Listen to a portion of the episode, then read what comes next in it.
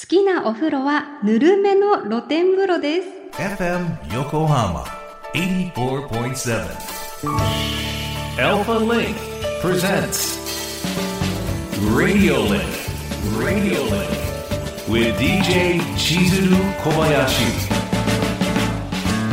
小林千鶴がお送りしています FM 横浜アルファリンク presents Radio Linkここからは物流モノシリンクのお時間です知ると誰かに話したくなる物流業界のいろんなトピックスを深掘りしていきます。今週と来週は2週にわたり万葉クラブコラボスペシャルと題しまして日帰り温泉郷としておなじみ横浜みなとみらい万葉クラブの物流に関する取り組みや施設の最新情報などをお届けしていきます。ゲストに万葉クラブ株式会社取締役副社長高橋正美さんをお迎えしました。どうぞよろしくお願いいたします。まずこの場でお礼を言わせてください。あの私いつかいつか行こうと思って実は行けてなくって先週行ってきたんですけどものすごく感動しました。ありがとうございます。もうみなとみらいにこんな極楽あったんかいっていう。ももっと早くしていただきたい本当に時を戻せるなら戻って何度も何度も浸かりたかったです、ありがとうございます。なので、はい。私はこれから頻繁にこの仕事終わりに行くと思います。えぜひあのえたくさん通っていただいてプレミアム会員になってなっていただけるように。あれ初めて行ったので、それも初めての光景だったんですけど、ええあれ何なんですか、あれはちょっとあの年間ですねえちょっとたくさんあの万葉の湯に来ていただいた方うん。のためのちょっとランクをつけてまして、そういった方々だけが入れるゾーンがあるんですね。いやそうなんですよね、ええ。っともねうちょっとこれプレミアム感満載なんですけどそこ建物がこう4階5階6階7階8階9階ってあっええてその5階のリラックスルームはいいなと思って歩いていたらえ奥にそのお部屋があってそうですね。ええ何何？すっごく絶対そっち側いい景色じゃんっていう。それはもうプレミアムの会員さんだけが入れるようなリラックスゾーンなんですね。なりますでまた4階の方にはそういうラウンジとか専用のバーとかですね専用のこの割烹のお店があったりですね。そういった実際あのまあ、まあ申し訳ないんですけど一般の会員の方はあまり知り得ないようなところがあるんですよ実際は。目指します。えぜひぜひ。いらしてくださいお待ちしております。あの高橋さんのはい。万葉クラブでの主なお仕事内容って何になあるんですか？私の仕事ですか、はい。そうかなりまああの、うんうんうん。まあまあ割とあの開発を中心ええにいろいろこええう動いてるので、まあ今現在はまああの豊洲のその万葉クラブですね、東京豊洲万葉クラブという施設とあとまあまあこれこれを含めたあの豊洲千客万来というですね、ええまあ大きなええちょっと豊洲場外市場を作っているのがまあ一番メインになりますね。来月2月1日にいよいよオープンということでこちらは詳しくは来週またね伺っていきたいとお願します。はい。思います。やっぱり高橋さんは温泉大好きですか？そうですね。もうやっぱりあの結構前はですね、温泉のこのお湯をですねもう汲んできてうんうんうん自分のお風呂に入れてたりしてました、へー最近はちょっと年取っちゃったんでもうああんまりその 重いもの持たないようにしてますけど。なかなか重労働ですね。そうですね。そうですね、ええ。それぐらいお好きだったんですね。そうですね。えー、すごい。そんな温泉愛あふれる高橋さんですけれども、はい。まず改めてはい。万葉クラブ株式会社がどんな会社なのか教えてください。あのマイオクラブとしてはあの、ええ。まあまあ元はですね実は写真の会社だったんですけどそうなんですええ。か？まあ、写真の会社で結構頑張って、えーあのまあ、えーやってきてたんですけど写真？はい。まあ、通常のあの、まあまあ、今でいうデジタルではなくて、うん。あのアナログのフィルム現像をやってた会社ですね。ええ覚えてますよちゃんとその時代。はい。はい。まあ、そこから始まって、まあ、ある時、まあ、その温浴施設を、まあ、こうやるっていう形になって、うん。まあ、もうもうもう25年ぐらいになるんですけど東京の町田にですね、ええ1号店目をまずオープンさせて、まあ、そこからいろんなこうお話もあのきっかけもあってですね、まあえー町田その後に小田原博多えー北海道太見とかですねこういくつかこうやってきて今2年ほど前に、まあ、京都が一応オープンしましてそれで 10,、10店舗の温浴施設をやっています。でまたグループ会社であの、まあ、箱根湯本に天泉園というですね、まあ、旗艦店があるんですけど、まあ、そこを中心に、まあ、えー伊豆長岡、熱海、そして、えー湯河原と、まあ、そういったところにちょっと、あの、リゾートホテルを今経営している会社です。はい。温泉施設、はい。宿泊施設、はい。そして商業施設と、はい幅広くね。そうですね。あの写真の方のもう会社も今もうちょっとまあだいぶ規模は小さくなりましたが、うんうん。あのやはりあのポストカードとかですね、ええ。そういったものを中心に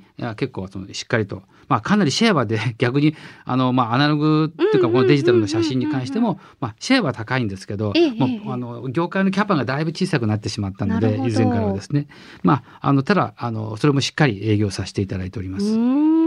では物流の視点でお話を伺っていきたいんですが、はい。はい。その横浜みなとみらい万葉クラブといえば大きなうんタンクローリーではい温泉を運んでいることでも有名ですけれども、実際どのようにお湯を運んでいるのか詳しく教えてください。はい、そうですね。あのいまああの今この港未来に関しては湯河原と熱海の温泉を持ってきてるんですけれど、あの熱海のその三味クラブってまあグループ会社のホテルから熱海の温泉は組んでくるんですね。えーで湯河原の源泉に関してはあのいくつか私の方であのうちのグループの方で温泉を源泉を持っていまして、まあ、そこからまあその組んだものをええ一箇所にこう一応実はあの一回集めてですね、あのそこからあの、まあ、あのターミナルと呼んでるんですけどそこええで取水をして、も持ってくるという形をとってます。どれぐらいの頻度でどれぐらいの量を運んでらっしゃるんですか？あの横浜に関してはだいたい1日に3回から4回。えーええで湯量とするとどれぐらいになるんですかね？あ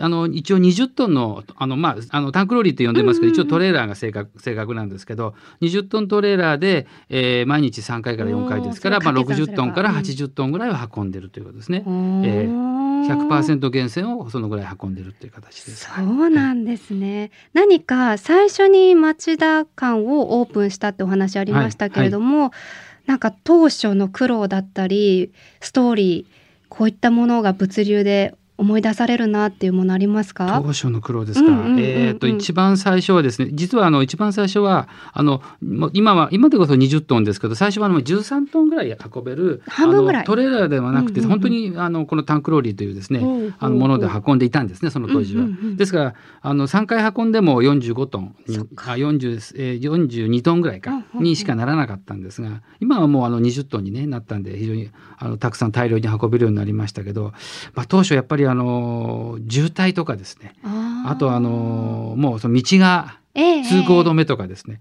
そういったことがどうしてもありますので。そうですよね。もうその時はもうお客様に申し訳ないですけど、まあ、あのタンクに残ってればそれ使うんですけど、うんうんうん。まあ、もう間間に合わなければもうあのすいません今日は温泉ではなくて麻油になりますというふうにあーで麻油になると今度入湯税とかそういったものは一応あの取ることができませんのでですね。あの入湯税でですからかかりませんのでというようなお断りをしてですね営業したりしたこともあります。今はそうならないように。もうあのタンクローリーもあの、実際の施設の,、あの万葉の湯の地下にあるタンクもですね非常に大型化してますので、まずそういったことはあまりないですし、まあ、通行止めも、まあ、昔ほどないですからね、ええそういったものは助かりますね。なるほど、蓄えもあって今はそういったことはなく、そうですね、営業されてらっしゃるんですね。それとあとやっぱりそのタンクローリーに関しては、まあ、当初はそのあの一般的な、まあ、よくその辺で見かけるようなタンクローリーだったんですけど、今はその、まあ、20トンのトレーラーにしてさらさらにですねこの重心が低くなるように低床型のトレーラーせ専用トレーラーを特注しましてああのそういったもので運んあの非常にその安全性を考慮した形で運んでいます。そうですよね、ええ。お水って重いですもんね。そうそう重いんです。であお水よりも重いんです温泉は。